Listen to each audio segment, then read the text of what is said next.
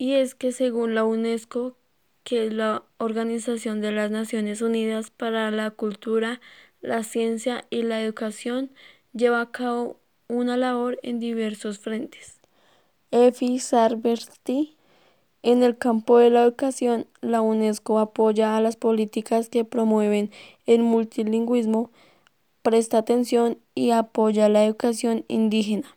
También hace un trabajo el cual se caracteriza principalmente por el cuidado de los idiomas de la región andina en los sistemas educativos. SECON. En el campo de la cultura, la UNESCO guarda información sobre todas las lenguas e idiomas que están en peligro de extinción o lamentablemente ya han desaparecido.